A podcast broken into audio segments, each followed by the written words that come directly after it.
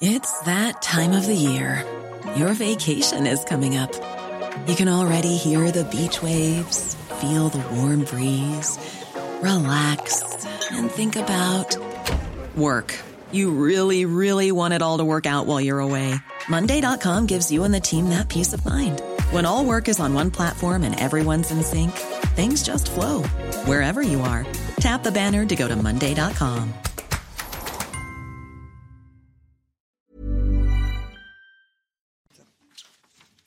Bonjour à tous et bienvenue dans 90 minutes info. Sans plus attendre, je vous présente les invités qui vont nous accompagner toute l'après-midi pour cette journée internationale du 1er mai.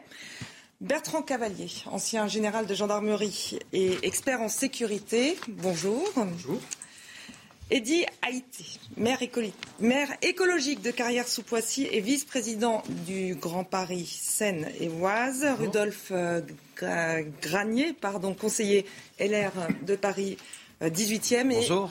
Et Luc Faré, secrétaire général du syndicat UNSA Fonction publique. Messieurs, merci d'être en notre compagnie. Aujourd'hui, sans plus attendre, on va se rendre sur le terrain.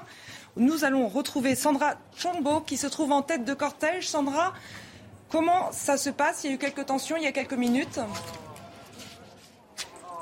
Exactement. Alors c'est une manifestation en deux temps, on peut le dire. Hein. Le départ s'est fait dans le calme, place de la République, mais peu de temps euh, après, des tensions ont rapidement éclaté euh, dans le rassemblement. Actuellement, euh, nous sommes au niveau du boulevard Voltaire. La manifestation vient juste de, repartir. Nous étions à l'arrêt pendant quelques minutes, car des black blocs en fait se sont immiscés en tête du cortège pour tenter de le diviser. Vous le voyez sur les images d'Alix Chomi. Ils ont cassé plusieurs banques en fait sur le boulevard Voltaire. Ils ont réussi à ouvrir euh, des banques, enflammer euh, des poubelles. Ils ont également euh, tagué des commerces. Donc c'est pour ça que nous étions, à l'arrêt. En fait, il y, avait, clairement une tension. Là, ça vient de repartir. Les forces de l'ordre sont intervenues à plusieurs reprises avec des bombes lacrymogènes. Il y a même un cordon de CRS qui a séparé les manifestants. Mais vous le voyez de l'autre côté de la rue, sur le boulevard, en fait, sur la rue, bah, les manifestants repartent, continuent leur parcours à l'instant même.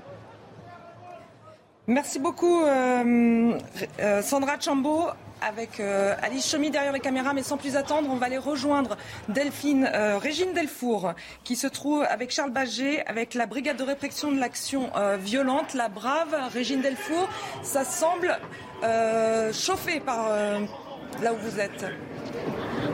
Oui, Anne-Isabelle, euh, nous sommes donc rue du Chemin Vert, là où euh, euh, plusieurs Black Blocs sont, font face donc à la Brave, hein, une unité de la Brave qui est déployée aujourd'hui. Alors vous devez les voir sur les images de Charles Baguet. Baget, pardon, il y a des jets de pierre, ils ont érigé des, des, barricades. on attendait ces débordements, donc c'est pour ça qu'on s'est positionné il y a à peu près une petite vingtaine de minutes. Alors on avance, on recule. Là, pour l'instant, les boucliers sont sortis, les policiers attendent de voir si les euh, Black Blocs vont se rapprocher. Mais évidemment, dans ce coin, Anne-Isabelle, ça devient assez tendu.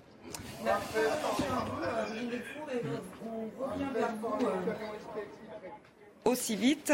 Euh, merci Régine Delfour. Euh, Général Cavalier, est-ce qu'on s'attendait à ce qu'il y ait des tensions aujourd'hui? Oui, on s'y attendait. Donc était prévu la présence d'une centaine, 100 à 200 Black Blocs et autres Antifa qui vont tout faire pour essayer de perturber la manifestation, qui elle se déroule euh, correctement, sans problème particulier, si ce n'est donc ces actions sur latérales de quelques 200 individus qui sont pris en compte par, les forces de l'ordre.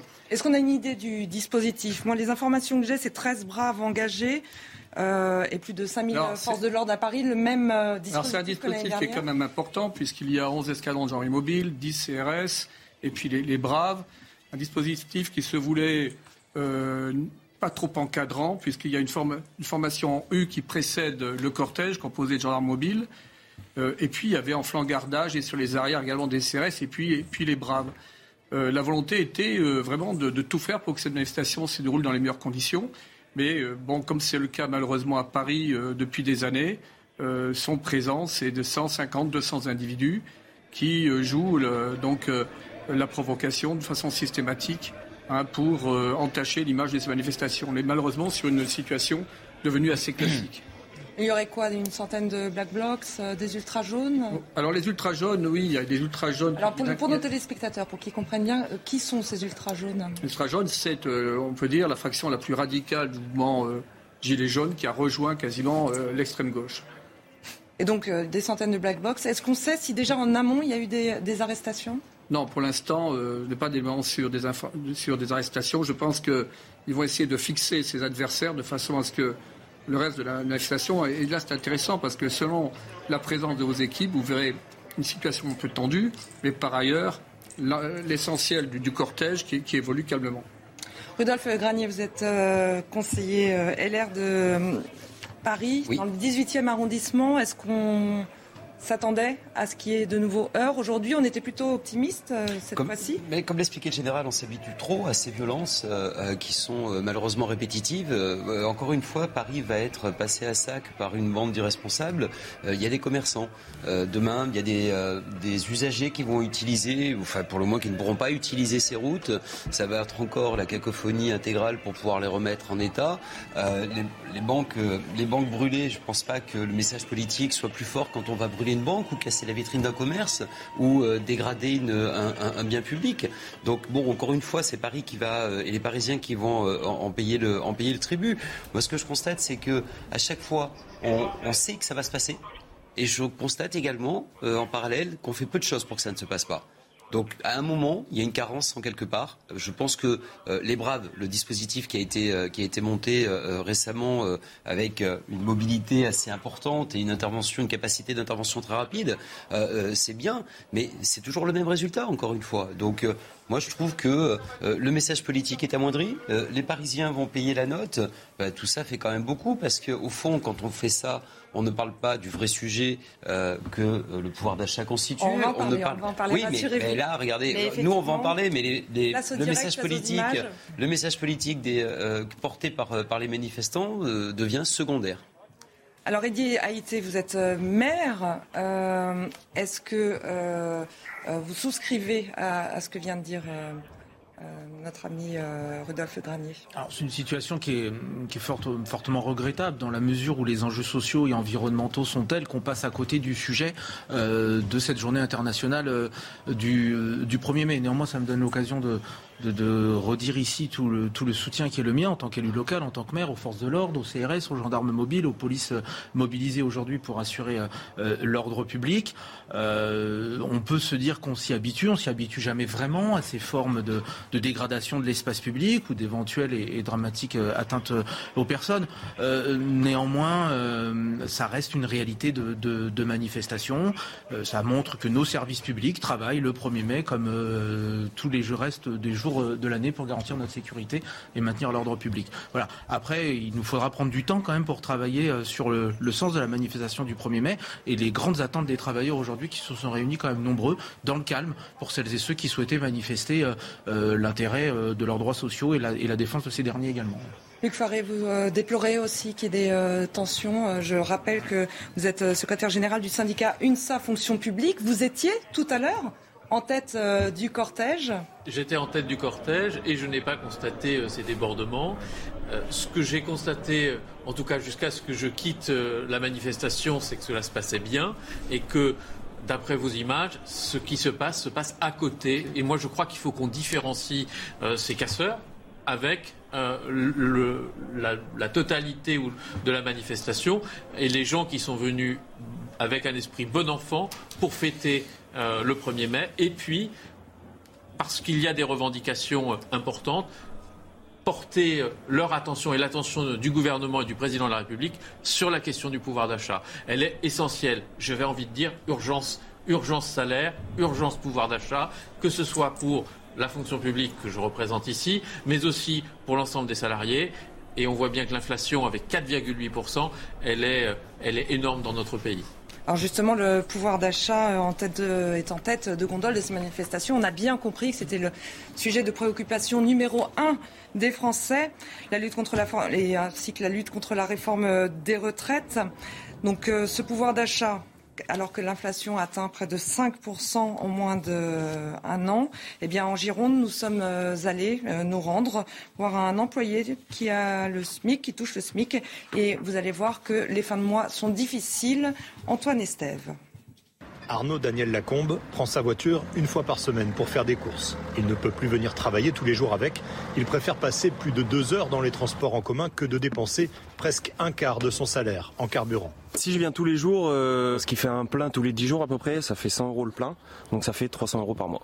Comme la plupart de ses collègues de travail, ce facteur de 33 ans voit son pouvoir d'achat baisser de semaine en semaine.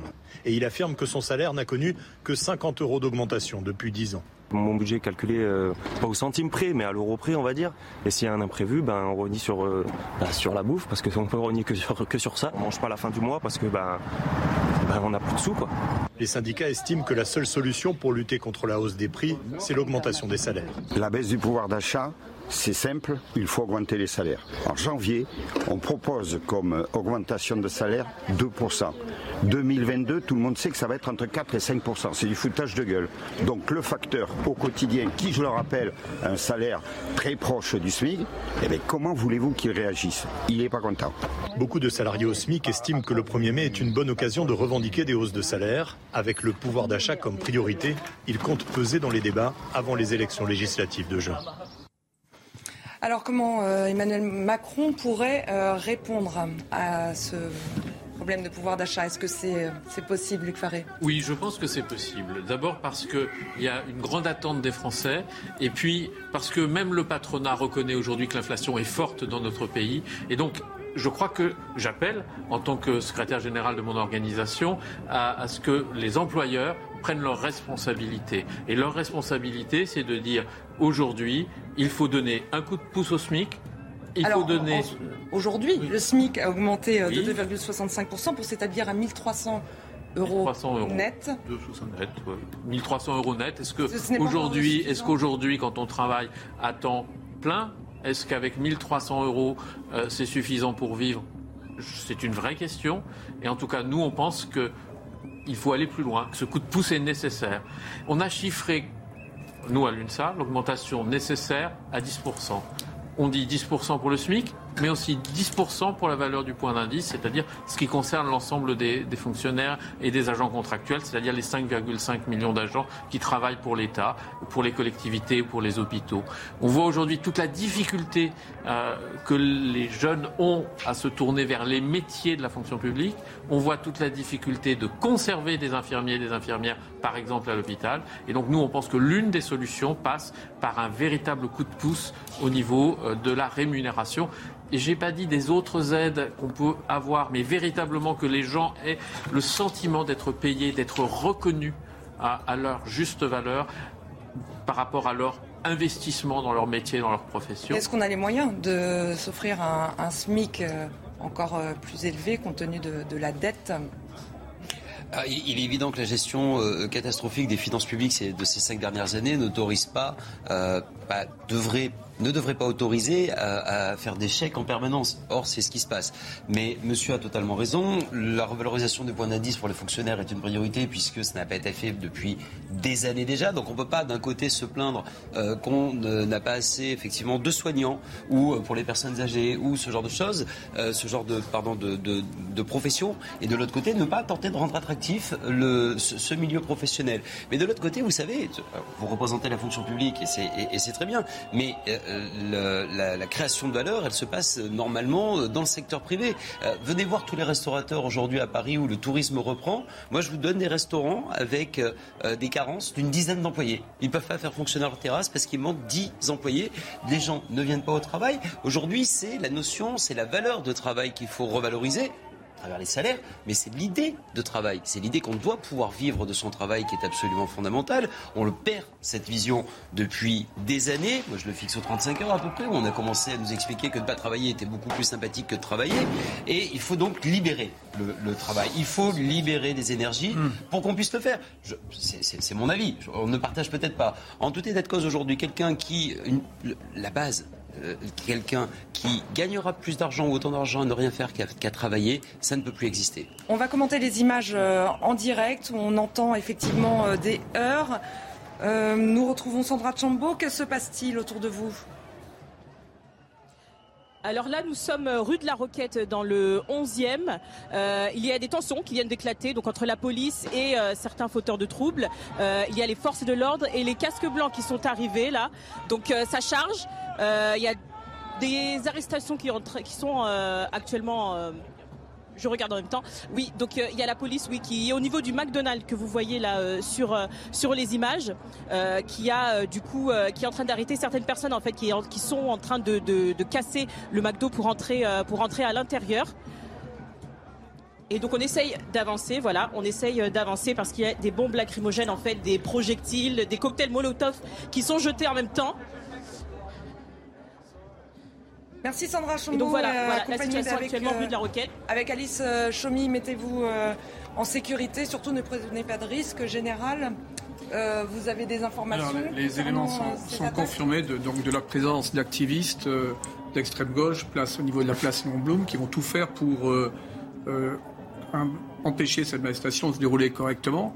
Alors ça pose une question parce que la préfecture de police initialement a décidé de privilégier un dispositif qui soit assez discret, Hein, on n'était pas sur un encagement, un encadrement très strict de la manifestation et de façon à revenir, on peut dire, à un fonctionnement normal, l'exercice du droit de manifester. Donc là, en aucun cas, on peut dire que ce sont les forces. aujourd'hui, si je puis me permettre, le 1er mai, où effectivement toutes les, manifestations, euh, en tout cas le maximum, sont autorisées. Oui, mais ce qui est intéressant, c'est que souvent on fait le procès des forces de l'ordre, qui sont l'élément contrariant. Là, on a la preuve qu'en fait, euh, même si on, choisit, on privilégie un dispositif le plus discret possible, en fait, eh bien, euh, ça facilite euh, l'action de, ces activistes, de, ces milices d'extrême gauche, hein, qui sont dans une démarche, dans une posture de, pure violence et d'agression des forces de l'ordre.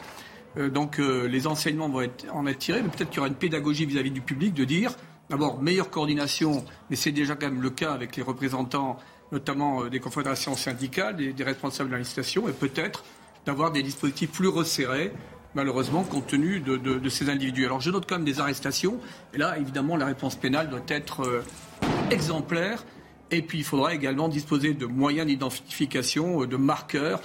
Euh, il y avait une sorte d'inhibition, on ne voulait pas aller plus loin dans, ces capacités d'identifier ces activistes, ben, il faudra y venir. Alors on est précisément une semaine après la réélection d'Emmanuel Macron. L'état de grâce n'a pas duré longtemps puisque on revoit des manifestations avec des heurts, des images de tension. pas, je pense qu'il faut vraiment dissocier cela. Euh, c'est vraiment une infime minorité mais qu'on retrouve un peu partout hein, en Europe. Je crois qu'il ne faut pas se limiter au cas parisien. Pas, à nouveau, euh, durant ce quinquennat, de, retrouver les, euh, les manifestations. je, pense qu'il faut qu'on réponde déjà à la question de savoir si c'est euh, l'ensemble des personnes qui manifestent qui ont une attitude violente ou non. Ce n'est pas le cas, c'est bien une minorité de gens. Et moi, j'apporte le soutien à toutes les forces de l'ordre. Parce que la réponse, elle doit passer par une police et une gendarmerie républicaine. Et, moi, j'y attache beaucoup, beaucoup d'importance. Et c'est une des forces de notre pays d'essayer de permettre euh, de manifester dans les meilleures conditions possibles. Et il faut effectivement que on aille jusqu'au bout quand on arrête quelqu'un mm. et que on prenne les mesures pour le sanctionner et je crois que ça, doit être possible. Moi, il y, a deux éléments qui m'interpellent sur ces manifestations aujourd'hui, c'est qu'en réalité, elles ne sont pas du tout dopées par le score de Jean-Luc Mélenchon à la présidentielle, qui était particulièrement élevé. On a à peu près le même nombre de participants aujourd'hui qu'en 2011, qu'en 2021, pardon. On a les mêmes incidents qu'en 2021, où, si vous vous souvenez bien, euh, le service d'ordre de la CGT euh, était violemment agressé par cette ultra-gauche. Et aujourd'hui, on a un candidat euh, à Matignon chose assez ubuesque au niveau euh, institutionnel, euh, qui veut par exemple supprimer euh, les braves les brigades que nous voyons même intervenir ici. Donc Jean-Luc Mélenchon, qui est un pompier pyromane, voudrait encore plus laisser ces gens manifester leur violence à l'égard des forces de police, à l'égard de la propriété privée, à l'égard des banques, à l'égard des boulevards parisiens, à l'égard des restaurants, et il voudrait donc réduire les dispositifs policiers qui permettent de lutter contre ça. C'est une folie pure. Non, mais là, enfin, on peut tourner autour du, sujet euh, autant de temps que l'on veut. Moi, je rejoins les propos euh, de, monsieur le, enfin, du général. On a, tout ça n'a rien à voir avec euh, l'élection présidentielle. Ce sont des radicalités qui s'expriment, qui cherchent à chaque fois que c'est possible à casser, à, nuire et à, et à, détruire. ce qui serait intéressant, c'est de voir les images du cortège des fédérations syndicales qui, disposant de leur propre service d'ordre, se passent bien et portent leur message de revendication. Je pense que ça, là dessus, euh, on, sait qu'il n'y a pas de, sujet particulier. Après, euh, interpellation euh, et, sanctions paraissent évidemment nécessaires pour régler cette situation-là. Mais on va faire mine de découvrir que régulièrement arrivent de telles choses en marge de manifestations par des forces qui, organisées, délibérément cherche à créer euh, le trouble. Voilà, maintenant, euh, ça ne confirme qu'une seule chose, c'est qu'il faut euh, encourager et soutenir encore davantage nos forces de l'ordre aujourd'hui. Et là, je vous rejoins, moi, c'est des points des accords très forts que j'ai avec une partie de cette gauche qui veut se, se réunir aujourd'hui et qui a tendance à fragiliser l'édifice mmh. républicain en pointant du doigt systématiquement la police en tant que corps constitué, alors que si nous sommes dans un État souverain, c'est parce qu'on accepte aussi de transférer une partie de cette souveraineté à notre force de police qui nous protège et c'est ça aussi euh, la question républicaine aujourd'hui. Luc Faré, vous qui représentez euh, la fonction publique, enfin le syndicat de fonction publique, y compris les policiers, euh, est-ce qu'il y a un, ras-le-bol parmi les policiers sur à la fois bah, l'inflation, le pouvoir d'achat, mais aussi à nouveau d'être stigmatisé parfois et par certains? Sur la, la revalorisation de l'ensemble des agents, les policiers comme les autres souhaitent être plus payés et mieux reconnus dans leur métier, dans leur fonction. D'ailleurs, euh, il faut aussi le reconnaître, le gouvernement actuel vient de négocier un protocole d'amélioration de leur rémunération que nous avons signé et qui est positif pour eux. Mais je veux revenir sur un point précis. Aujourd'hui, c'est la fête du travail. Et la fête du travail, c'est une question syndicale, c'est une question qui concerne les travailleurs. C'est pas une question politique. C'est une question politique parce que euh, d'autres s'en saisissent. S'en saisissent, Mais c'est d'abord le 1er mai, on peut se le rappeler, un événement ou, la commémoration d'événements qui concernent le monde du travail, mm. les salariés et les organisations syndicales. Et c'est vrai que nous avons, lorsque nous décidons d'organiser une manifestation de ce type, des services d'ordre et que nous essayons de faire pour que ça se passe le mieux possible et que les, personnes qui décident de, manifester, de se déplacer, le fassent en sécurité et j'aimerais bien dire de façon euh, agréable. Général Cavalier? Oui, je voulais dire, euh, dissocier, je dirais, le social du politique, euh, peut-être, mais à l'heure où les dirigeants du CAC 40 n'ont jamais été aussi bien payés, il y a quand même une France qui est dans une situation difficile et donc euh, qui va manifester, qui va revendiquer, qui le fera de façon républicaine. Et là, bien entendu, euh, les forces de l'ordre devront être engagées pour permettre à ces mouvements de s'exprimer dans le cadre, bien entendu, des lois de la République. Mais il y, aura quand même des rendez-vous importants d'ordre social, bien entendu avec euh, une résonance politique dans les prochains mois. Alors là, on voit l'image hein, euh, des individus qui jettent euh, visiblement euh, des cailloux ou des projectiles. Général, est-ce qu'on peut essayer de, commenter ces images et comprendre ce qu'essayent de faire les, forces de l'ordre pour justement mettre de côté ou du moins faire en sorte que, ces, manifestants hostiles eh bien, puissent être encerclés, du moins qu'on leur retire tout état, euh, toute possibilité de nuire. Alors déjà, il faut bien comprendre que ces individus, ils viennent hein, ils se glissent dans la foule. Il y a énormément de badauds, il n'y a pas que des manifestants. Euh, ils se regroupent euh, hein, très très rapidement. Et là, ils essaient de monter des opérations d'agression contre les forces de l'ordre. Alors ce qu'on entend, par exemple. Oui, là, ce sont des grenades. Donc, Lancées par les, les, les, les gendarmes. Les gendarmes et les policiers sont des grenades lacrymogènes voir s'il y a des confrontations plus difficiles, puis avoir d'autres types de grenades. Et là, on est surtout dans l'utilisation de, grenades lacrymogènes, de façon à maintenir à distance et permettre au cortège de continuer de, progresser. Mais ces individus sont capables après de s'exfiltrer très rapidement. C'est pas si simple que ça. Donc euh, euh, après, là, si on parle d'idéologie, il y a quand même des foyers. Hein, cette ultra gauche, elle naît quand même. Il y a des creusets, je dirais, idéologiques dans les universités, instituts d'études politiques il, faut, il, y a, quand même là un phénomène qui serait intéressant d'étudier plus au fond. Pourquoi il y a toujours cette permanence euh, hein, d'ultra-gauche très violent? Allez, on va retrouver Sandra Chombo euh, sur, euh, sur le terrain. Euh, Sandra, racontez-nous Oh, ce que mec d'eau. vous euh, voyez ce que, et l'évolution en fait, de la situation par rapport à il y a cinq minutes. Alors nous sommes toujours rue de la Roquette et là ça vient juste de repartir. Il y a eu plusieurs minutes euh, d'arrêt, d'affrontement entre la police et certains euh, certains casseurs ici sur euh, la rue de la Roquette dans le dans le 11e arrondissement. Là ça vient juste de repartir. La manifestation vient juste de repartir. La police on va dire assure sa présence en fait pour essayer de de, de, de détourner de détourner ces black blocs mais là ça ça, ça repart tranquillement. Les gens repartent tranquillement sur les images que, que vous voyez d'Alice en direction du coup euh, de, de la place de la place de la nation. Ils ont essayé donc de rompre le cortège qui s'est scindé un momentanément et puis là qui reprend hein, sa progression. Merci euh, Sandra Chombo qui se trouve euh, avec Alice Chomy. Faites bien attention à vous. Malheureusement, effectivement, euh, nous sommes replongés un peu dans des images qu'on a vues et revues à l'époque à l'époque des Gilets jaunes. Vous avez raison, il ne faut pas oublier cette manifestation sociale, mais qui a quand même malgré tout un air de politique et de troisième tour. Et on a vu tout à l'heure euh, Jean-Luc euh, Mélenchon euh, s'exprimer et, et, et presque, euh, on a eu l'impression qu'il a utilisé ce, ce- ce cortège de syndicalistes du 1er mai en, en tribune euh, politique. Luc Faré, qu'est-ce que vous en avez pensé de ce Mais écoutez, moi, je- Est-ce qu'on peut parler d'OPA J'ai envie de dire qu'on- que nous sommes à ce moment-là utilisés, nous, organisations syndicales.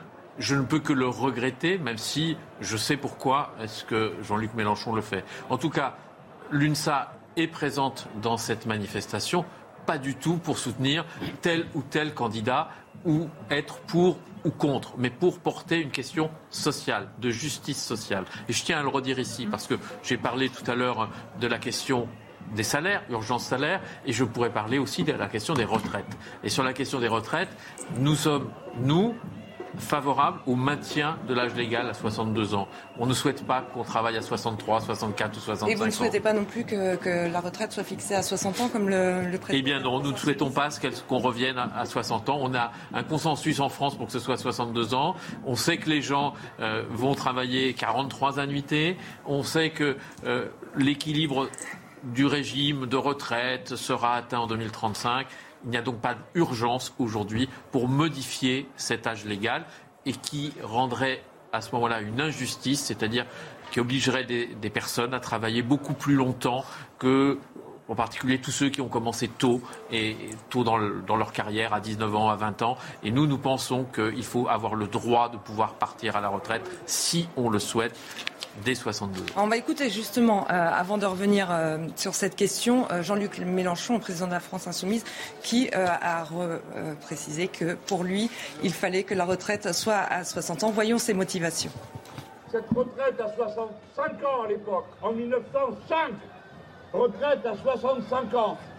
Les nôtres l'acceptèrent en disant c'est pas fameux, mais on prend parce que parce qu'on prend et on avancera.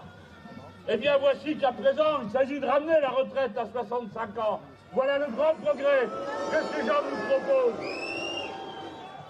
Sachez, quand vous vous rassemblez pour le 1er mai, que vous êtes les héritières et les héritiers fidèles de ceux qui implacablement et dans tant de difficultés ont porté sur leur dos l'amélioration de la vie.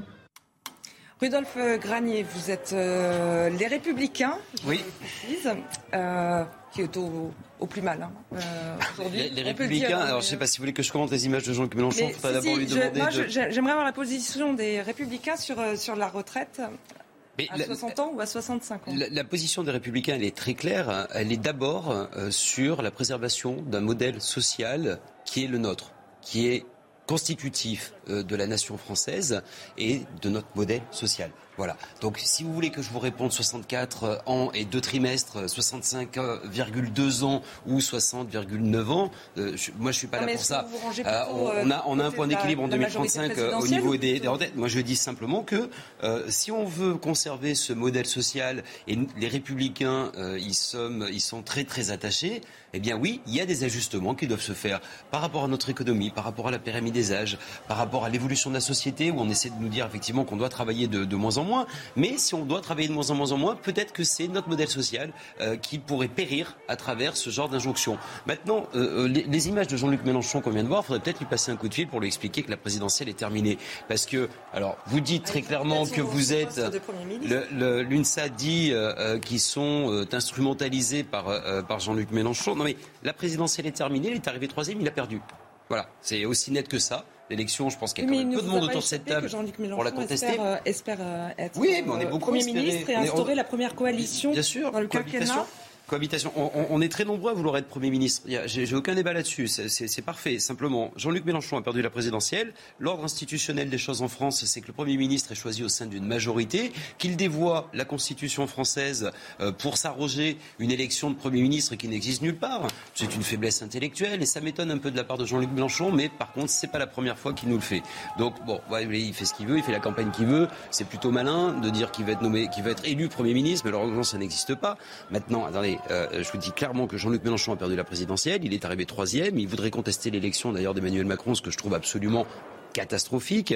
Euh, mais euh, aller utiliser des messages portés par des organisations syndicales qui mine de rien sont quand même politiques, euh, monsieur. On va pas, euh, on, va pas, on va pas se mentir là-dessus. Et le problème qu'on a aujourd'hui, c'est peut-être qu'on ne fait pas assez de politique euh, dans ce type de manifestation et qu'on en fait trop dans les universités ou dans les IEP, comme vous avez dit, mon général. un instant sur CNews, on va commenter ce, cette journée du 1er mai.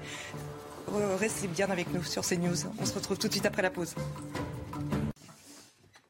Très belle et joyeuse journée euh, du 1er mai. 90 minutes info, c'est reparti. Je vous présente mes invités. Rudolf Granier, conseiller LR de Paris, mairie du 18e arrondissement. Eddy Haïté, maire écologiste de Carrière sous Poissy et vice-président de Grand Paris Seine et Oise. Bertrand Cavalier, ancien général de gendarmerie, expert en sécurité. Luc Faré, secrétaire général UNSA Fonction publique. Avant d'entamer les débats, c'est la Minute Info avec Clémence Barnier.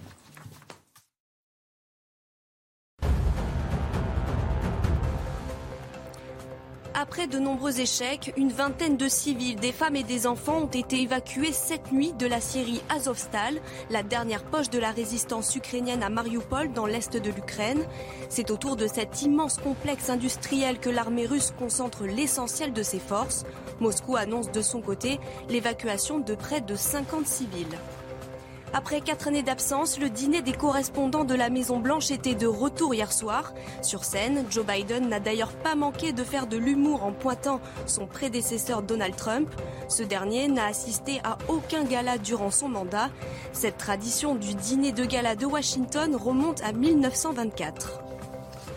L'abattage prévu d'arbres au pied de la tour Eiffel suscite la polémique. Une pétition lancée par de nombreux opposants au projet de réaménagement du quartier de la tour Eiffel a dépassé les 30 000 signataires hier.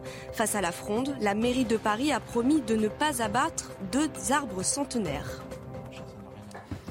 De retour euh, dans 90 minutes info, tout de suite euh, les images euh, en direct. On a entendu tout à l'heure Jean-Luc Mélenchon et là on le revoit en direct au milieu du cortège. Jean-Luc Mélenchon donc qui qui qui pourrait, euh, selon euh, certains, avoir fait une OPA sur euh, ce 1er mai, si on en croit ce que nous disait Luc Faré, secrétaire général de l'UNSA Fonction publique. Donc nous en étions à cette conversation sur, la retraite à 65 ans. Il se trouve que Marine Le Pen, à 60 ans, il se trouve que Marine Le Pen est sur la même ligne que Jean-Luc Mélenchon.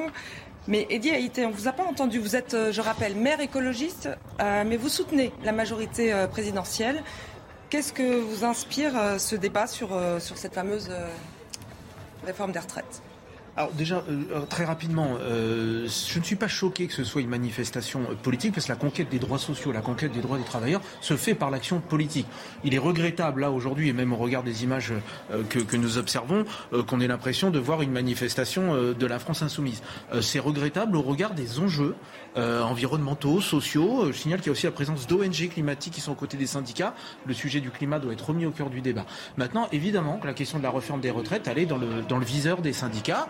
il pose un, constat, il pose un avis. Le gouvernement et le président réélu a expliqué qu'il souhaitait tendre aux 65 ans pour permettre notamment une revalorisation du minimum vieillesse. Moi, j'y suis assez sensible parce qu'on ne peut pas dire qu'il y a une difficulté de pouvoir d'achat et accepter des retraites qui sont particulièrement faibles aujourd'hui. Et tendre vers une retraite minimale à 1100 euros, c'est permettre de mieux accompagner nos retraités les plus fragilisés, les plus pauvres. Et je le vois, moi, en tant que maire, au quotidien, les sollicitations auprès du Centre communal d'action sociale ont explosé. On a même augmenté de 6% le budget du CCS pour venir en aide euh, aux euh, personnes les plus euh, fragilisées par la crise liée au pouvoir d'achat, la crise liée au coût de l'énergie aujourd'hui, parce que ce qui est fait aujourd'hui en Ukraine, le soutien apporté par la France en Ukraine est bien, mais ce conflit a des impacts en termes économiques sur, sur le pays. Donc il, il, faut avoir un discours global sur le, sur le sujet. Et moi, je serais particulièrement attentif euh, à la manière dont le débat va être posé. Il y a la question du référendum, bien évidemment, comme finalité absolue pour trancher le sujet. Mais avant ça, il y a l'animation de la démocratie sociale. Et moi, je reconnais un rôle majeur dans notre pays au syndicat. Et je crois que ce deuxième quinquennat doit être celui qui doit permettre de retrouver cet espace de dialogue encore plus fort euh, euh qu'il l'a été euh, jusque-là, pour construire le point d'équilibre commun pour permettre une revalorisation du minimum vieillesse. Et rappeler aussi que sur le pouvoir d'achat, il n'y a pas eu que la revalorisation du SMIC que vous avez bien voulu euh, rappeler. Il y a la suppression de la taxe d'habitation, il y a les 15 milliards d'économies euh, euh, d'impôts qui sont, qui sont annoncés, il y a le chéquier énergie, le chéquier alimentaire. Tout un dispositif d'accompagnement pour lutter contre la vie chère. Et j'espère vraiment qu'on arrivera à endiguer cette inflation, parce qu'une inflation à près de 5%, c'est difficile pour les Français. Jamais vu depuis 37 ans. Et, et c'est aussi très difficile, vous savez, pour les collectivités territoriales qui doivent aussi payer les factures de la restauration dans les cantines, qui doivent payer l'électricité, qui doivent payer le gaz. Et aujourd'hui, de nombreuses communes, et moi je parle aussi pour celle de carrière sous que j'administre aujourd'hui, nous sommes vraiment en difficulté pour honorer un certain nombre de, factures parce que euh, nous sommes là-dessus euh, pas assez euh, écoutés et entendus. C'est la raison pour laquelle nous, on avait souhaité d'ailleurs soutenir une motion de l'association des, petites villes de France pour que le, ce chéquier énergie pour les particuliers puisse être aussi transposé aux collectivités territoriales. Vous voyez, moi je suis soutien du président de la République, mais je souhaite surtout que le pacte républicain soit renforcé et que cette réforme de la retraite et cette revalorisation du minimum vieillesse soit menée avec le, le plus d'intelligence collective possible et dans le respect du dialogue social, bien évidemment, mais aussi de notre démocratie sociale et de la place et du rôle des syndicats. Rudolf Granier, ce quinquennat d'Emmanuel Macron euh, sera marqué donc par le pouvoir d'achat, la réforme des retraites. Il joue gros. Est-ce que ces, euh, ces, chèques ne sont pas un pansement. Est-ce que c'est suffisant? Est-ce qu'il ne faut pas vraiment, euh, compte tenu justement de la hausse de l'inflation, réfléchir à, une vraie revalorisation des salaires? La, hausse de l'inflation, elle, elle était analysée en parallèle de euh, notre PIB qui baisse de 0,05%, c'est-à-dire qu'on n'est plus à zéro, on passe en PIB négatif à, moins 0,4% en stock. Donc la double problématique fait que euh, aujourd'hui, les salaires minimums ne suivent pas le rythme de cette inflation, ce qui est dramatique pour les gens qui le, qui le, qui perçoivent. Euh, maintenant, moi, je vois que Emmanuel Macron, pendant cinq ans, euh, a été le président du mépris des collectivités locales. Mon collègue en parlait, euh, en, parlait tout à l'heure, euh, avec des suppressions de, taxes pour, les collectivités qui, ne sont pas compensées. Donc, évidemment, c'est compliqué quand la note arrive à la fin de l'année pour, les budgets, notamment des, communes. Est-ce que ce sera le président des retraites? Est-ce que ce sera le président du, pouvoir d'achat? Il n'en prend pas la direction, malheureusement. On est bien obligé de le constater. Il faudra coller à Jean-Luc Mélenchon une une majorité de gouvernement pas une majorité de criards qui dansent. Elle est, tout à fait possible avec les républicains et pas une majorité de criards qui dansent sur des chars euh, en récupérant, euh, comme on vient de voir à l'antenne. En récupérant. Vous voyez bien ah, que Jean-Luc Mélenchon essaye bah, euh, justement d'unir cette gauche et qui sont en pourparlers, qui essayent de trouver une alliance. il ne nous a pas échappé que j'étais républicain, donc je ne pourrais pas plaider pour une union de la gauche. Maintenant, c'est les images que je commente, que vous diffusez vous-même, puisque je viens de voir une bande de criards qui dansaient sur des chars avec une récupération des messages des organisations syndicales. Donc moi, je ne crois pas que euh, les images que euh, vous nous montrez... Euh, Jean-Luc Mélenchon a quand même fait 22%. Jean-Luc Mélenchon. Oui, il a... Oui, premier tour. Merci. Merci de rappeler qu'il a perdu la présidentielle. Je, suis tout à fait d'accord avec vous. Il a perdu la présidentielle. Donc moi, ce que j'appelle de mes voeux... les républicains sont assez mal placés pour, bah, pour ce Oui, mais moi, j'ai pas dit... J'ai pas dit, j'ai pas dit qu'on avait gagné. J'ai pas dit qu'on contestait l'élection d'Emmanuel Macron. C'est une deux différences qui sont assez notables. et je ne tripatouille pas la Constitution en appelant je ne sais qui à être nommé Premier ministre chez les Républicains le je ne sais qui est sans doute un problème, je vous, l'accorde. Euh, néanmoins, ce que je souhaite euh, pour que Emmanuel Macron soit enfin gérable, qu'on puisse vraiment faire progresser la France, c'est une majorité de députés ancrés dans les territoires, avec l'étiquette des républicains, dont de certains, et j'en fais partie, sont encore fiers, comme autour de Rachida Dati à Paris par exemple, où il a des élus locaux qui travaillent leur dossier, qui connaissent leur territoire et qui veulent stopper les mortiers à la goutte d'or, comme moi, qui veulent stopper le crack dans le nord-est de Paris, qui veulent stopper l'urbanisme fou des écolos qui ne le sont plus, qui veulent stopper les zones de non-droit républicaines, comme on en voit aujourd'hui sur vos images pendant des, en parallèle des manifestations. Donc, mais on, va, mais on, va, on, va, y revenir. Mais, mais dans le granier sur justement la, situation des républicains, les républicains qui, se carapatent tous euh, vers euh, la République en marche. mais place, je, ne peux pas vous dire ça, pas tous, pas tous. Euh, nous allons retrouver Sandra euh, Chambaud qui euh, se trouve dans le cortège qui a repris, mais il semblerait qu'il y ait à nouveau des tensions. Exactement. Alors les Black Blocs se situent à l'avant du cortège. C'est vrai qu'ils saccagent pas mal de commerces en fait sur le boulevard euh, Voltaire. Euh, et du coup, en avançant en fait avec le cortège, on constate les dégâts, les dégâts causés. Il y a eu en fait un temps d'arrêt et des affrontements entre les forces de l'ordre et ces casseurs, mais le calme est globalement revenu quand même sur le boulevard Voltaire au niveau des manifestants qui sont là pour euh, protester de manière pacifique.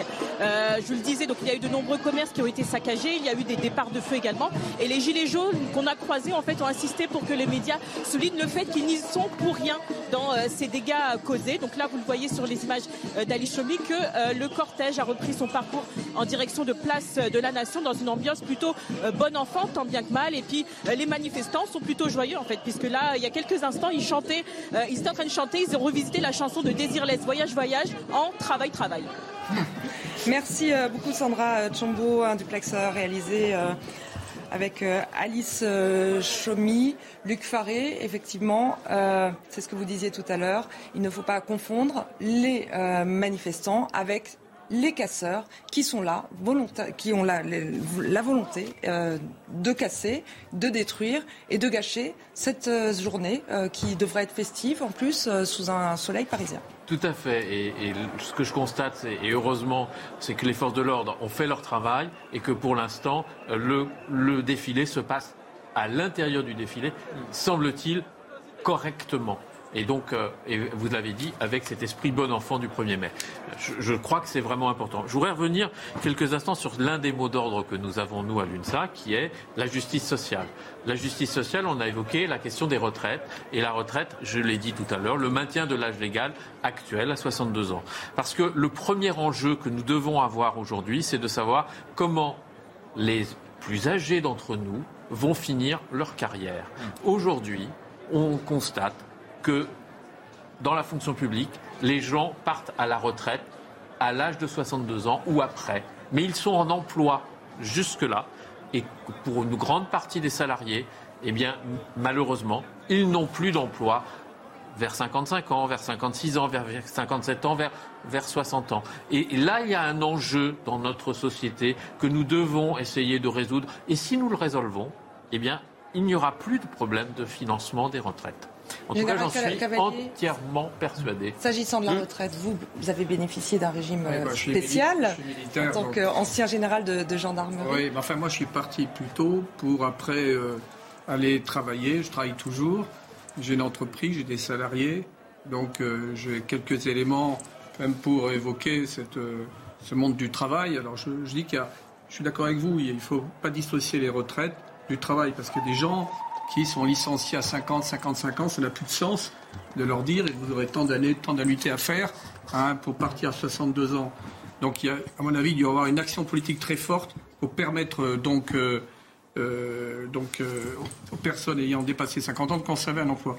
Deuxièmement, je dirais, sans vouloir, moi je ne suis pas dans la politique, mais je dis qu'il faut retrouver quand même le goût du travail, le goût de l'effort. il faut dire ce qu'il y a une partie des jeunes aujourd'hui, l'effet Covid n'est pas neutre de ce point de vue se détourne de, l'effort du dépassement. Euh, bon. Et puis, bien entendu, il y, a la, question des rétributions. Donc c'est quand même, euh, je dirais même, une démarche beaucoup plus globale. Quelle est la conception de la société? Comment un individu s'inscrit dans, la société? Est-ce qu'il va donner avant de recevoir? Là aussi, c'est une, une vraie question.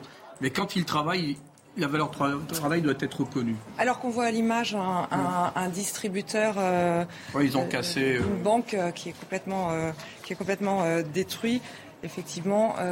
D'ailleurs, général, puisque le cortège est reparti dans une ambiance bon enfant, d'un point de vue stratégique et de dispositif. Alors la tactique a été modifiée. Ils ont resserré le dispositif, notamment les gens à mobile qui, qui étaient au devant en amont, hein, bien ont attendu et sont, sont revenus même pour certains sur la tête de cortège pour l'encadrer parce qu'il y a présence donc de noyaux de, de, black blocs euh, euh, qui vont tout faire jusqu'au bout pour essayer de perturber euh, cette manifestation qui bah, se déroule dans les meilleures conditions. Alors ça dépend vraiment de l'image que l'on peut avoir. Il y a ces images très négatives, mais peut-être qui exagèrent un peu la situation. Et puis il y a quelques casses. Il y a eu naturellement les banques parce qu'ils s'en prennent à tout ce qui représente le capitalisme. On est dans une idéologie Ainsi qui est que la fameuse enseigne de fast-food euh, qui ouais, non, mais, aussi euh, représente le capitalisme. Tous, ces trublions là, dont on ne sait d'où ils viennent, mais qui, ont comme une idéologie qui est bien arrêtée.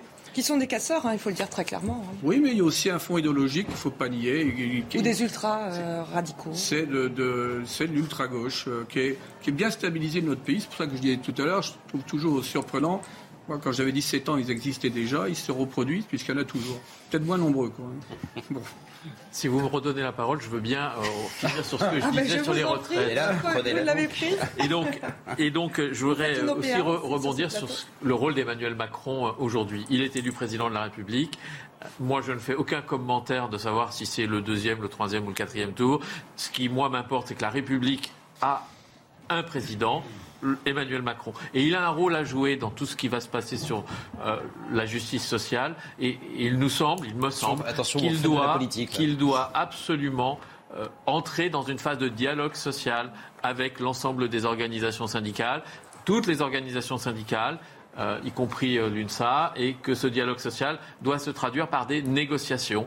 Négociations, ça ne veut pas dire qu'on concerte, ça ne veut pas dire qu'on est informé, ça veut dire qu'on négocie, et que ces négociations peuvent aboutir à une amélioration de la rémunération, par exemple des agents publics, ça peut aboutir à un une réforme éventuelle du système de retraite pour atteindre 1100 euros, puisque c'est ton souhait pour euh, les plus petites retraites. Et ça doit passer par une négociation réussie, c'est-à-dire qui prenne son temps et qui analyse et qui n'agisse pas euh, simplement sur l'injonction du président de la République. Avant de vous faire réagir, Eddie Haïté, c'est l'heure du Flash Info avec Clémence Barry.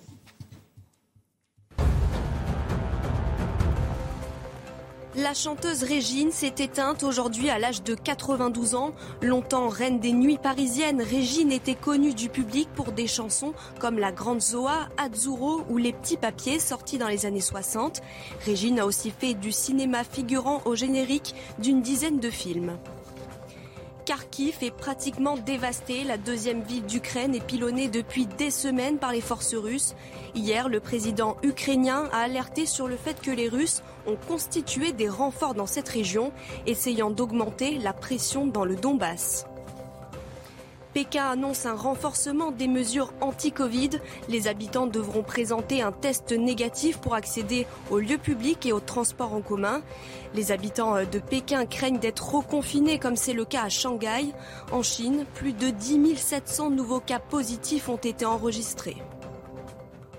Bon. De retour euh, dans le cortège du 1er mai à Paris, un cortège qui euh, semble euh, se dérouler de manière euh, sereine avec, euh, avec des gens qui chantent et qui dansent sous le soleil parisien en direction euh, de la place de la Nation. On a vu il y a quelques minutes, quelques heures ici ou là, mais semble-t-il les forces de l'ordre arrivent à contenir les casseurs. Nous reprenons notre conversation et notre débat politique avec Eddie Haïté qui vous, vous avez quand même, je précise, pour nos téléspectateurs, vous avez un statut un peu particulier parce que vous êtes maire écologiste, mais euh, vous n'êtes pas apparenté euh, à Europe Écologie Les Verts et vous soutenez la majorité euh, présidentielle. Oui, alors vous savez que l'écologie politique existe en dehors de ELV et heureusement pour l'écologie de terrain, pragmatique, qui a envie que ça avance. Je le dis au regard de ce qu'ils sont en train de faire actuellement, malgré l'intérêt que je peux porter à certains élus au sein de, ce parti. donc oui, moi j'ai fait le choix d'apporter un soutien au président de, la République sur un certain nombre de, sujets, et en partie celui euh, concerne l'Europe, étant profondément convaincu que par l'Europe, nous trouvons un certain nombre de, solutions pour notre pays. Mais je voudrais euh, revenir, enfin plutôt compléter ce qu'a pu dire M. Faré tout à l'heure et dire qu'il a raison. La problématique de la justice sociale, elle doit être au cœur de ce second quinquennat, puisque ce n'est que le début, je crois, des grandes difficultés que nous allons rencontrer avec l'inflation, les crises économiques. Malgré ce retour au plein emploi, on voit encore des difficultés dans des quartiers à, à rendre employable un certain nombre de nos jeunes, à rendre attractif la fonction publique, qu'elle soit territoriale ou hospitalière. Donc là, on a des champs à investir et investir durablement. Mais je voudrais aussi rappeler quand même que la ministre du, Travail, et c'est son rôle, a quand même plusieurs euh, fois rappelé, bien évidemment que euh, pour le gouvernement que cette réforme de la retraite est nécessaire, mais qu'elle doit se faire l'objet le, plus possible de discussions, d'un dialogue, avec l'espoir de parvenir à un compromis. moi, je n'en doute pas, et on a eu l'occasion par le passé euh, de travailler ensemble sur des solutions, et je ne doute pas qu'il y ait cette volonté euh, et c'est cette, même cette, ambition très forte de créer le plus grand dialogue social possible autour de cette question de la réforme euh, des retraites, mais qui ne porterait pas que sur cela. Il s'agira aussi de euh, travailler sur la question de la pénibilité au travail, sur la question euh, euh, plus largement des, salaires. Enfin, je crois que des pistes aujourd'hui ont été ont été dressées. maintenant, les syndicats dans leur rôle, les partis politiques dans le leur et le gouvernement à la place qui doit être la sienne vont devoir faire cette partition dans l'intérêt des Françaises et des Françaises, parce qu'il y a un président élu aujourd'hui dont personne conteste l'autorité à part quelques fantaisismes et qui manifestement n'ont pas rencontré l'adhésion de, de grand monde euh, là-dessus et il doit euh, prendre la mesure de, cet enjeu-là et je ne doute pas qu'il l'a euh, qu'il a, qu'il prise. L'élection législative, et j'en terminerai là-dessus, est aussi un moment qui doit nous permettre de redépartager un certain nombre de points sur le programme parlementaire. Et c'est un enjeu, c'est pas un troisième tour, c'est le programme parlementaire avec une majorité qui met en place un projet présidentiel. Donc là, il faut investir cette élection. Il faut aller voter parce que je crains une abstention beaucoup plus forte pour les élections législatives qu'il n'y a eu pour les présidentielles, alors que c'est une élection qui est aussi structurante pour notre vie politique. je ne parle pas de, côté de farfelu de se faire élire Premier ministre, je parle du fait d'avoir une majorité stable, cohérente et profondément républicaine qui croit aux valeurs de liberté, égalité et de fraternité pour accompagner le président de la République. Alors justement, par souci d'équilibre, on a entendu tout à l'heure euh, Jean-Luc Mélenchon euh, sur la réforme des retraites. Je vous propose d'écouter maintenant Marine Le Pen, présidente du Rassemblement national. Enfin non, elle n'est plus présidente du Rassemblement national, mais écoutons ce qu'elle dit sur la réforme des retraites. Une société qui reconnaît la valeur du travail ne peut accepter de porter l'âge de départ à la retraite à 65 ans. La retraite doit permettre à tous ceux qui ont contribué à la richesse de la France de profiter d'années de repos et de bonheur, en bonne santé, auprès de leur famille. Le projet que je porte vise à permettre à ceux qui ont commencé à travailler tôt de partir plus tôt et de maintenir nos acquis sociaux. C'est un choix de société et pas seulement une réforme comptable. La défense du travail et du pouvoir d'achat a été l'un des piliers de mon projet pour la France, vous le savez, alors qu'Emmanuel Macron ne cherche qu'à préserver les intérêts de quelques privilégiés en aggravant les injustices sociales et fiscales. Rudolf Granier, vous appartenez au mouvement Les Républicains. Toujours. Toujours. Pour combien de temps encore À un euh, moment, je vous dis, la fidélité en politique est une valeur qui se perd de plus en plus. Euh, je souhaite l'incarner. D'ailleurs, comment vous voyez euh, ce, troisième tour des législatives? Est-ce que vous pensez que Emmanuel Macron va, va gagner? Est-ce que vous allez vous, vous rapprocher Est-ce que les Français... et faire des alliances avec, euh, avec la République en marche? Euh, Alors moi, à titre personnel, non. À Paris, non plus. Je ne pense pas. Je n'ai pas cette information. Maintenant, est-ce que Emmanuel Macron va gagner? Il a déjà gagné les présidentielles. Est-ce qu'il aura une majorité à l'Assemblée nationale? Euh, Moi, je ne le pense pas. Déjà, les sondages nous indiquent que près de 64% des Français souhaitent l'imposer une cohabitation. Je suis d'accord avec cette majorité de Français.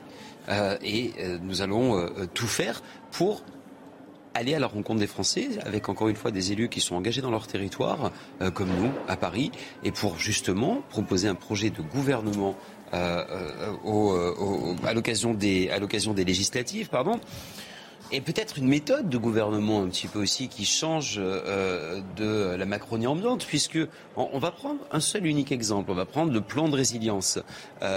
annoncer un budget de 3 milliards d'euros on en a perdu, il y en a la moitié qui a fondu depuis l'annonce. C'est-à-dire qu'on a 1,5 milliard. Et c'est le quatrième projet de décret d'avance qui est présenté, et je dis bien présenté, à l'Assemblée nationale et au Sénat. Projet d'avance, cela signifie qu'il n'y a pas de débat et qu'il n'y a pas de vote sur ce plan de résilience.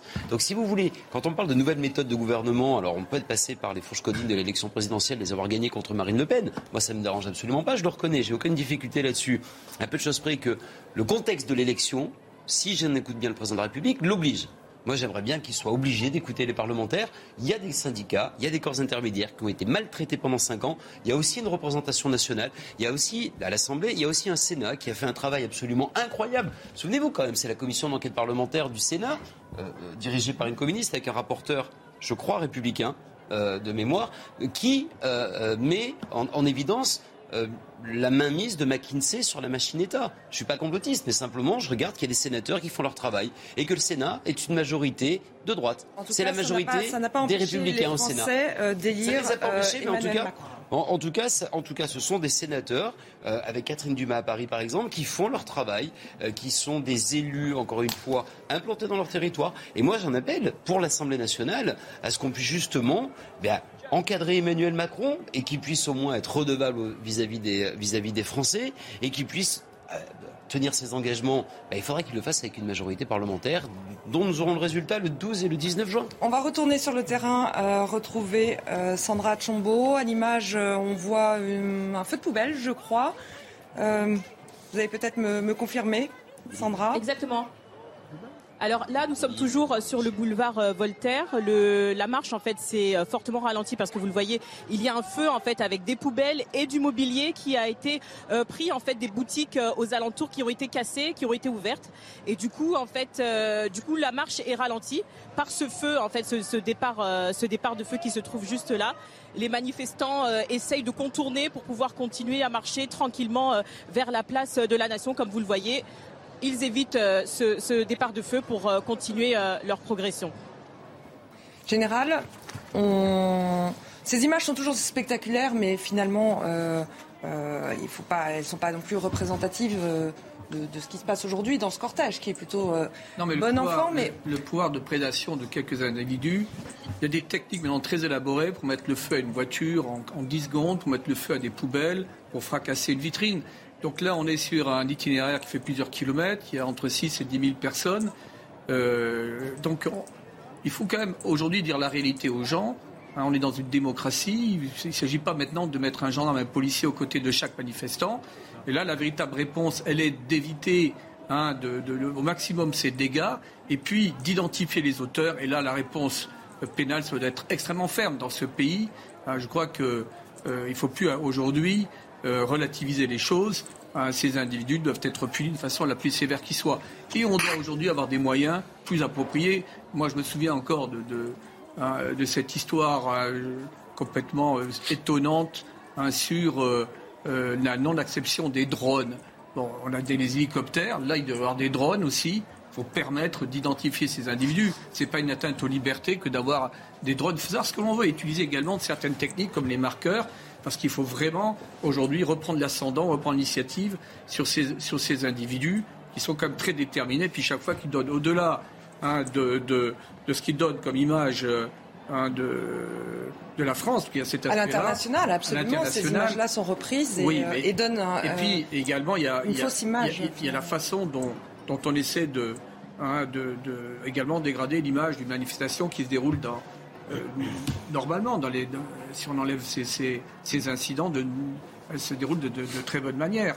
Voilà, donc euh, moi j'attends des réponses pénales, ce serait intéressant dans les prochains jours. Et le pouvoir politique pourrait peut-être communiquer, le parquet de Paris pourrait également communiquer en, ce sens. On revient dans un instant, nous allons euh, continuer à vous faire vivre cet événement ce 1er mai sur CNews avec toutes nos équipes sur le terrain. A tout de suite. De retour euh, sur 90 minutes info avec nos invités, mais c'est l'heure du Flash Info avec Clémence Barny. La chanteuse Régine s'est éteinte aujourd'hui à l'âge de 92 ans. Longtemps reine des nuits parisiennes, Régine était connue du public pour des chansons comme La Grande Zoa, Azzurro ou Les Petits Papiers sortis dans les années 60. Elle a aussi fait du cinéma figurant au générique d'une dizaine de films comme dans Robert Robert de Claude Lelouch. Pour ce 1er mai, le SMIC augmente de 2,65%.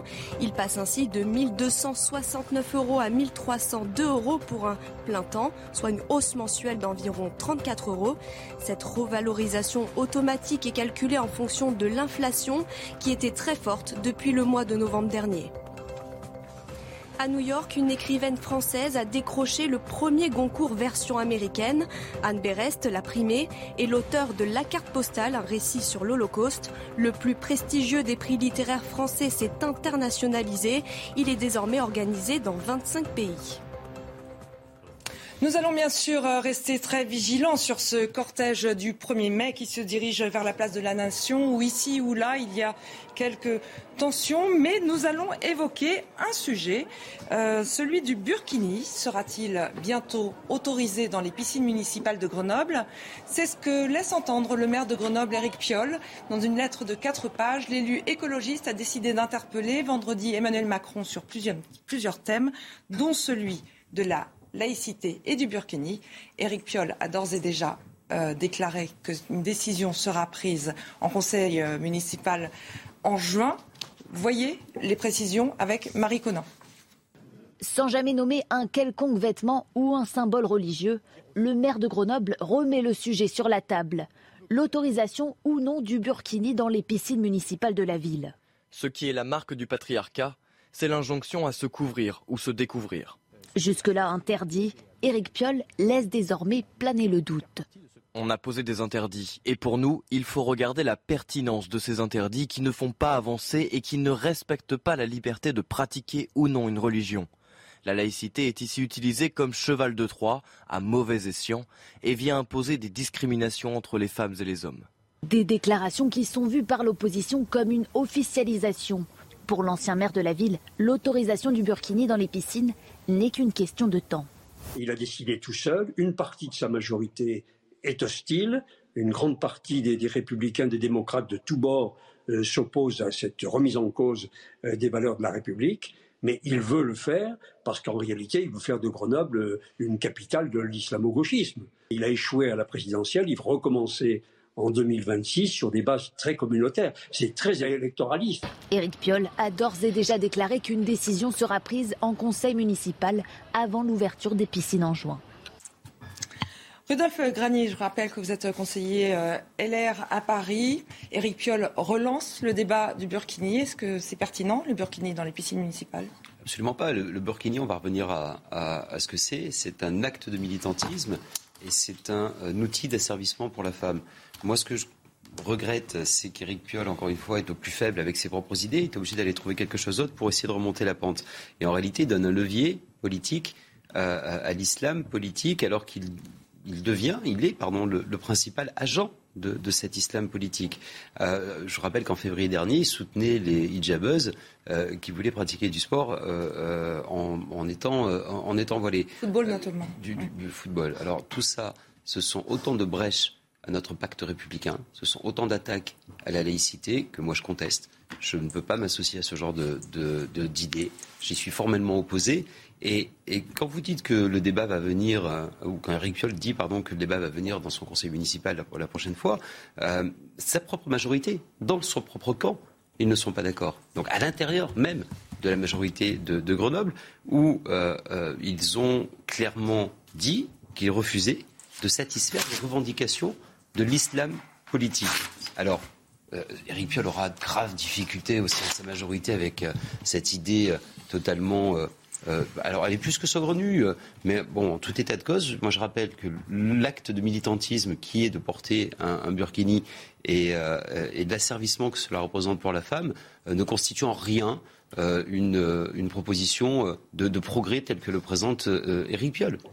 Eddie Haïté, je rappelle euh, que vous êtes maire. Alors, est-ce que l'État peut obliger euh, les maires, justement, à interdire euh, le port du burkini dans les piscines au nom de la laïcité?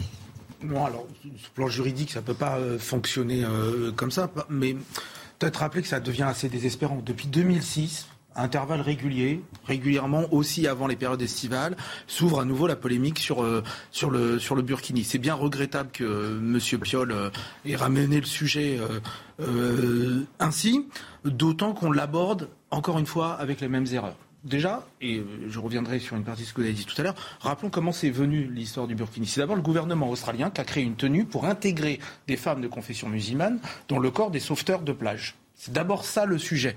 Et à force de le pointer euh, du doigt, ce Burkini, on en a fait pour un certain nombre de collectifs communautaristes et, politiques et militants d'un islam radical un outil de revendication. C'est le cas notamment du collectif Alliance citoyenne qui occupe régulièrement la, piscine de Grenoble, ville dont le, Piolle est, est, maire. Et donc il est tiraillé euh, comme ça sur une volonté euh, affichée en tout cas de laisser le conseil municipal trancher alors qu'il a déjà tranché puisqu'il a un règlement intérieur de la piscine.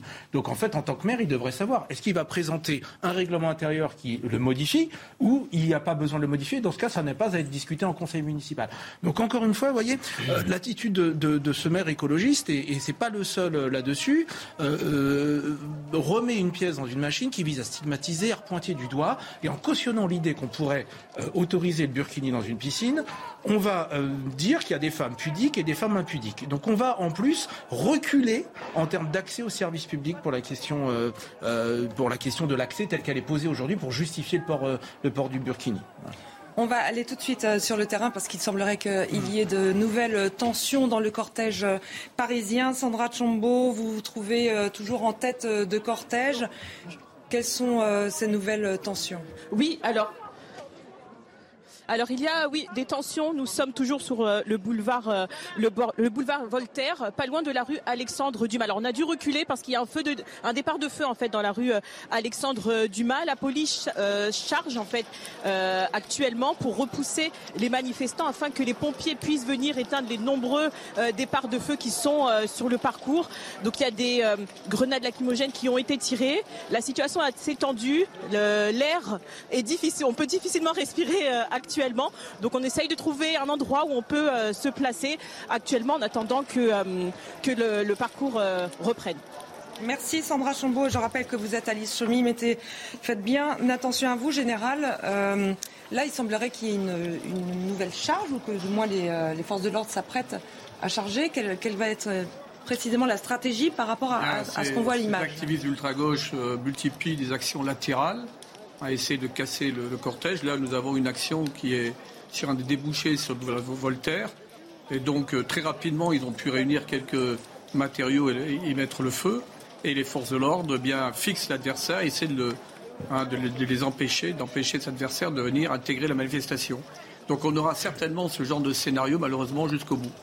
Est-ce qu'il y a eu des instructions euh, auprès des forces de l'ordre pour justement éviter euh, euh, ce qu'on a pu voir euh, ici ou là, des accidents euh, ou des, des tout ce qu'on a pu reprocher justement aux forces policières lors des manifestations. Est-ce qu'ils ont eu des instructions pour euh, éviter d'envoyer des grenades ou d'éviter de, de, de, lancer des... Euh... Je, je, crois que sous l'ancienne présidence, il y avait eu cette gestion des, hein, des manifestations hein, des, des, gilets jaunes euh, qui avait été quelque peu problématique. Je crois que les enseignants l'avaient tiré. Et le, je crois que le, pouvoir politique a tout intérêt aujourd'hui de ne pas tomber dans le piège de, la provocation de, ces activistes, de bien différencier ce qui relève du droit de manifester, hein, qui aujourd'hui est quand même euh, global, globalement préservé, de ces agissements euh, d'individus ultra-violents. Donc c'est toujours très, très compliqué si vous êtes vis-à-vis -vis du public. Je crois qu'il faut quand même que les auditeurs comprennent que c'est pas, pas simple et que là il y a eu le choix d'un dispositif plutôt euh, discret, qui n'engageait pas trop fortement euh, la manifestation. Sans doute, euh, en collaboration avec les organisateurs des prochaines manifestations, on reviendra peut-être à une configuration d'un dispositif plus proche, avec un engagement plus important des, euh, de, de, la manifestation. C'est quand même malheureux aujourd'hui, mais je le dis, c'est quand même le fait d'une infime minorité. Et l'image est quelque peu trompeuse, hein, puisqu'il y a une sorte de focale sur quelques hein, abcès, sur quelques, quelques feux, mais qui ne traduit pas, à mon avis, ne révèle pas euh, le comportement d'ensemble de cette manifestation. On va retrouver Sandra Chombo sur le terrain qui, euh, qui euh, témoigne apparemment euh, des black box qui, euh, qui prendraient à partie euh, les journalistes. C'est bien ça, Sandra?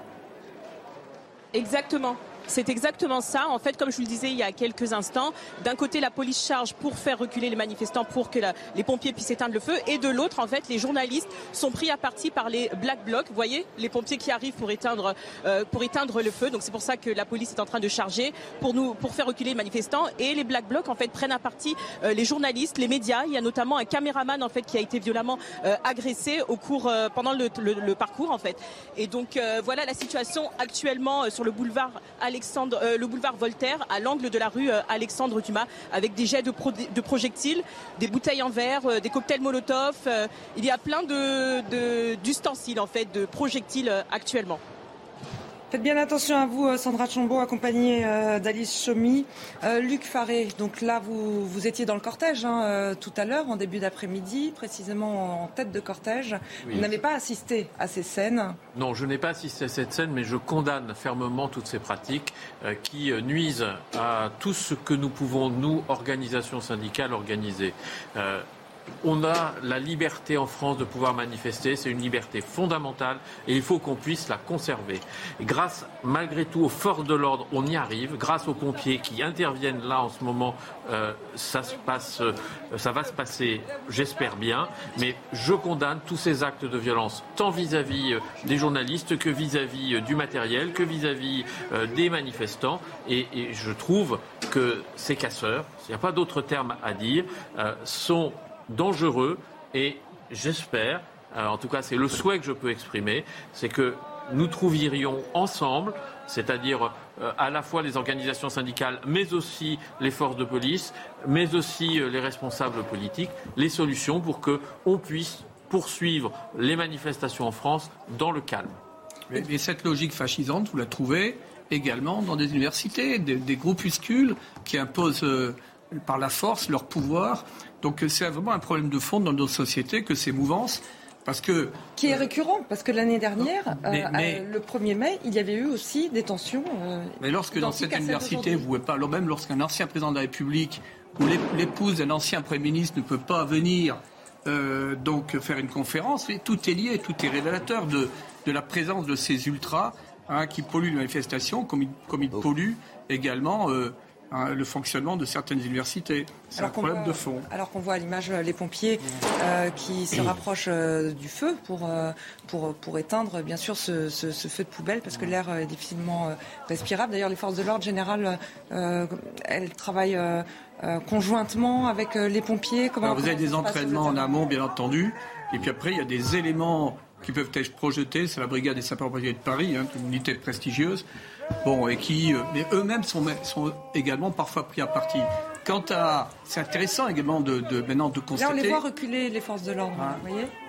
Oui, mais bon, ça c'est une gestion, si vous voulez. Ça c'était cet après-midi. Là, on n'est pas, on n'est pas en direct, mais c'est. Mais ce qu'il faut espérer, c'est qu'on ne retienne pas ça de la manifestation. Ce qu'il faut qu'on espère, c'est, en tout cas, nous, moi en tant que responsable syndical, ce que j'espère, c'est qu'on retiendra euh, les sujets portés par les organisations syndicales euh, aujourd'hui, c'est-à-dire le pouvoir d'achat, la reconnaissance via une augmentation salariale et la question des retraites telle qu'elle a été posée par le président de la République. Et donc, c'est ça l'enjeu de justice sociale dont je parlais tout à l'heure. Et j'espère que c'est ce qu'on se souviendra ce soir. Alors qu'on voit les pompiers justement euh, qui, euh, qui essaient de sont des équipes, sont des équipes qui sont projetées pour intervenir le plus rapidement possible. Voilà en coordination avec les forces de Et, l'occasion, euh, euh, l'occasion pour moi à Paris de rendre, de rendre hommage aux, aux, militaires de la brigade des sapeurs-pompiers, mm. comme le faisait le général Cavalier, qui sont passés sous l'autorité du, du, du, général Gontier. Euh, hommage quand ils interviennent dans des contextes très violents euh, comme, euh, comme celui-ci, et qui finalement ressentent de plus en plus à leur quotidien, puisque leurs conditions d'intervention sont très, très périlleuses quand ils sont parfois même encadrés par la police pour pouvoir intervenir sereinement. C'est un phénomène en général. et voilà, phénomène général que je réprouve et que, et, que je condamne. Et on a des, euh, des hommes et des femmes qui, euh, euh, qui aujourd'hui mettent leur vie en danger pour, pour protéger les autres. Et je pense que cette abnégation et cet engagement est, est, absolument à saluer. Eddie vous êtes maire, donc toutes ces dégradations, vous savez quel coût ça a pour la municipalité. Et vous évoque ces images qui, que, que l'on connaît malheureusement c'est un coup dramatique en termes d'image. Effectivement, on l'a évoqué euh, tout à l'heure, bien sûr en, bien, en bien matériel, mais je crois que ce qui a été euh, dit là très justement, c'est euh, tous ceux qui subissent cela, mais dans le sens où ils ont l'obligation d'être présents pour euh, réparer, sécuriser. On parle des sapeurs-pompiers, on parle des policiers, et, euh, c'est des choses qu'on voit dans nos villes euh, également. Quand des pompiers en secours dans un quartier peuvent se faire caillasser ou des pompiers agressés. Là-dessus, moi je fais partie de ceux qui considèrent qu'on doit avoir un, le discours et les actes les plus fermes possibles contre toute personne qui a une mission de service public est mis en cause. ça peut être pour un agent de la fonction publique territoriale également pris à partie par un usager parce qu'il n'aurait pas eu le service auquel il prétendait avoir droit. et donc là, il faut être très clair. Le message doit être très clairement, très clairement envoyé. Mais je rejoins Luc. Il ne faut pas qu'on s'arrête sur ces images-là et qu'on n'oublie pas le chemin à parcourir ensemble entre un gouvernement qui a un projet social à proposer au pays, des syndicats qui portent leurs aspirations pour les travailleurs et qu'on arrive vraiment à avancer ensemble euh, là-dessus. Moi, j'ai vraiment à cœur que cela euh, se passe le, mieux possible, mais avec, pour ce que l'on voit tout de suite euh, aux images, la, main, la main ferme qui ne tremblera pas et la plus grande fermeté possible. On voit, on voit à l'image des, black blocs hein, qui, qui, balancent des, projectiles. Général Cavalier, comment, après toutes ces manifestations, peut-il encore passer entre les gouttes ces black blocs? J'imagine que, que, que la police a fait un travail c'est très difficile aujourd'hui, euh, cela avait été dit, j'ai terminé sur ces plateaux dans les années, il y a trois ans, il y a deux ans. 2019. Voilà. voilà. Donc euh, c'est très difficile, les services de renseignement travaillent, mais vous avez des populations qui sont assez fluctuantes, qui se renouvellent, des individus de tout milieu euh, qui utilisent des moyens chiffrés, qui arrivent de façon très discrète, qui prépositionnent des, des, moyens, des cocktails Molotov et autres objets hein, dans des euh, dans des cages d'escalier, etc., et, qui, euh, après, euh, sont capables de, d'avoir de commettre donc des agressions, des, actions très très violentes, et qui recherchent l'impact médiatique, parce que là, vous avez des dégradations matérielles. Il faut quand même, je ne dis pas qu'il faut relativiser, mais c'est, ils recherchent l'impact médiatique, notamment en s'en prenant banque aux assureurs à des assurances, euh, à des exemples des, symboles du capitalisme, comme ils disent. Ou l'affrontement contre un État prétendument policier. Quoi. Ils reprennent aussi, euh, ou ils ont la volonté aussi, d'interrompre ou de faire interrompre cette manifestation. Et moi, ce que je, constate, c'est que euh, on oublie, parce que les événements factuels sont des agréments de violence, on oublie le fond de la question du 1er mai, et je le regrette je, regrette vraiment qu'on ne soit pas en train, là, ensemble, de parler pouvoir d'achat, retraite, justice sociale. On va aller retrouver notre, notre envoyé spécial, euh, Sandra Chombo. Sandra Chombo, euh, on voit à l'image qu'il euh, y a énormément de, fumée. De gaz lacrymogène. De gaz lacrymogène. Ça doit être difficilement respirable. La situation, la situation est clairement tendue. La situation est, clairement tendue. En fait, là, on a trouvé refuge dans une petite impasse euh, média comme euh, manifestant. La manifestation, euh, enfin le cortège a été divisé. Là, est divisé en, plusieurs groupes. Nous sommes toujours à l'arrêt. La police est en train de charger pour nous, enfin pour faire reculer les manifestants, pour laisser les pompiers travailler, notamment. Donc là, l'air est difficilement respirable. Il y a des personnes qui ont fait appel aux médecins parce que parce qu'on pleure beaucoup, on tousse beaucoup. Mais là, sur les images que vous voyez, il y a plusieurs groupes en fait qui se sont euh, qui se sont formés et on est dans l'attente en fait de pouvoir euh, repartir euh, à nouveau. Mais actuellement sur Paris, c'est assez tendu. Ces groupes, Sandra, est-ce que vous avez parfaitement enfin, identifié que ce sont des, black blocs, ce sont des individus habillés en noir? Ah, on retrouvera Sandra. Est-ce que vous pouvez répéter la question? J'ai pas entendu. Non, c'était pour, vous demander si vous aviez euh, pu identifier justement ces individus, si on pouvait euh, affirmer que c'était des, black blocs, euh, ou est-ce que si les forces de l'ordre vous avez, pu vous dire de qui il s'agissait exactement? Alors physiquement, on dirait les Black Blocs sont vêtus de noir avec des, des masques, des masques noirs. Ils ont pour certains des casquettes ou des chapeaux, tout de couleur noire en fait, des pulls noirs. Ils sont complètement vêtus de noir en fait. Merci Sandra Chombo avec Alice Chomy. Faites bien attention à vous, Général euh, Cavalier. Je voudrais qu'on revienne, si c'est possible, sur, sur notre sujet. Ah, un sujet qui vous tient tous euh, très à cœur, malheureusement.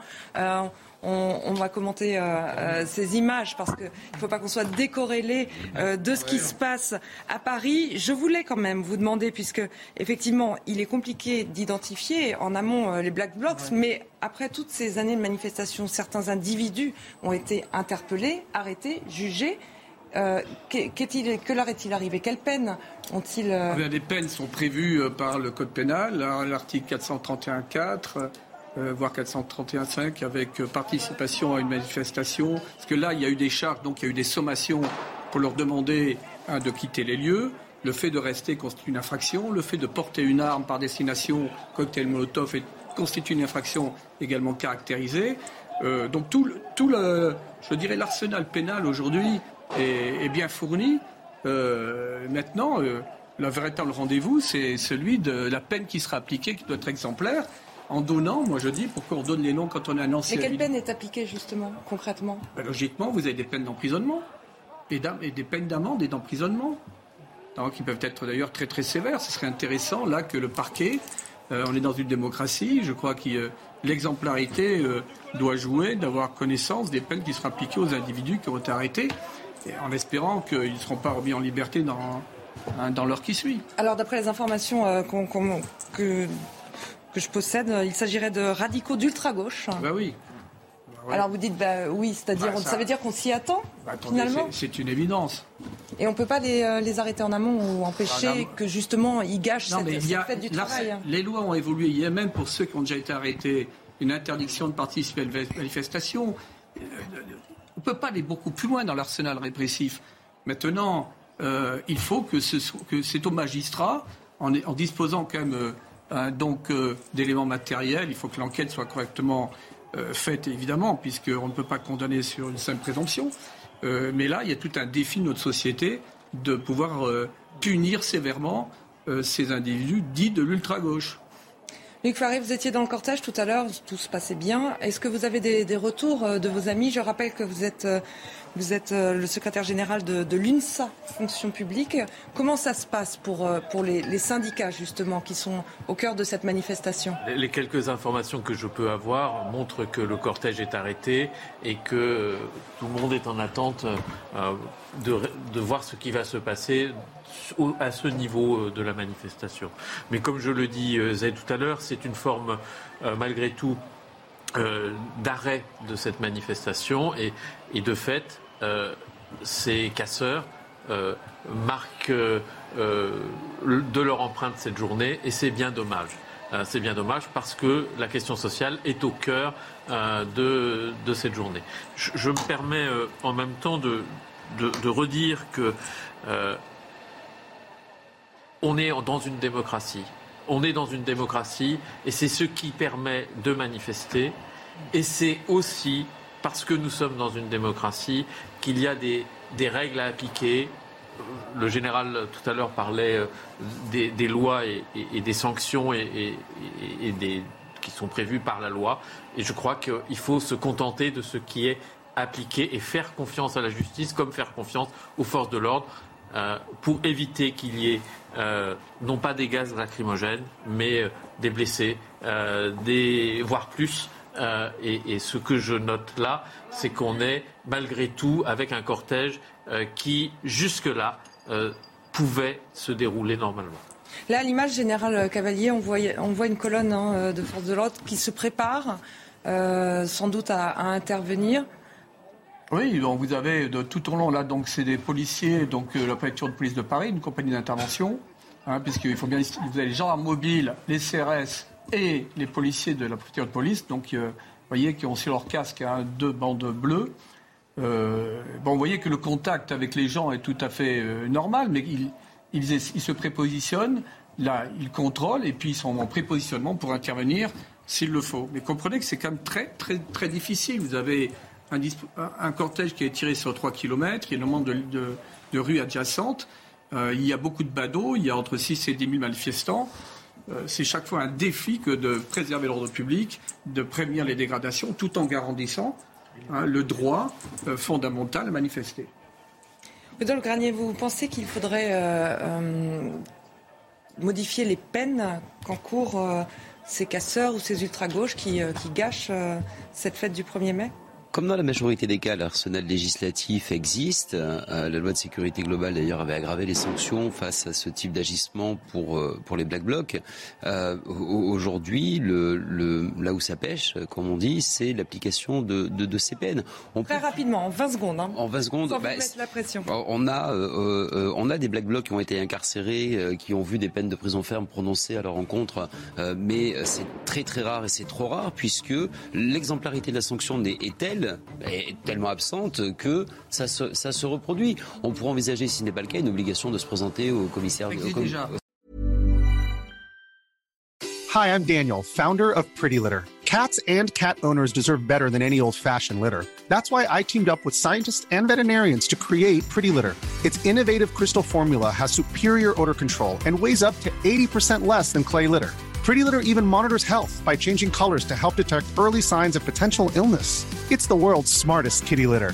Go to prettylitter.com and use code ACAST for 20% off your first order and a free cat toy. Terms and conditions apply. See site for details.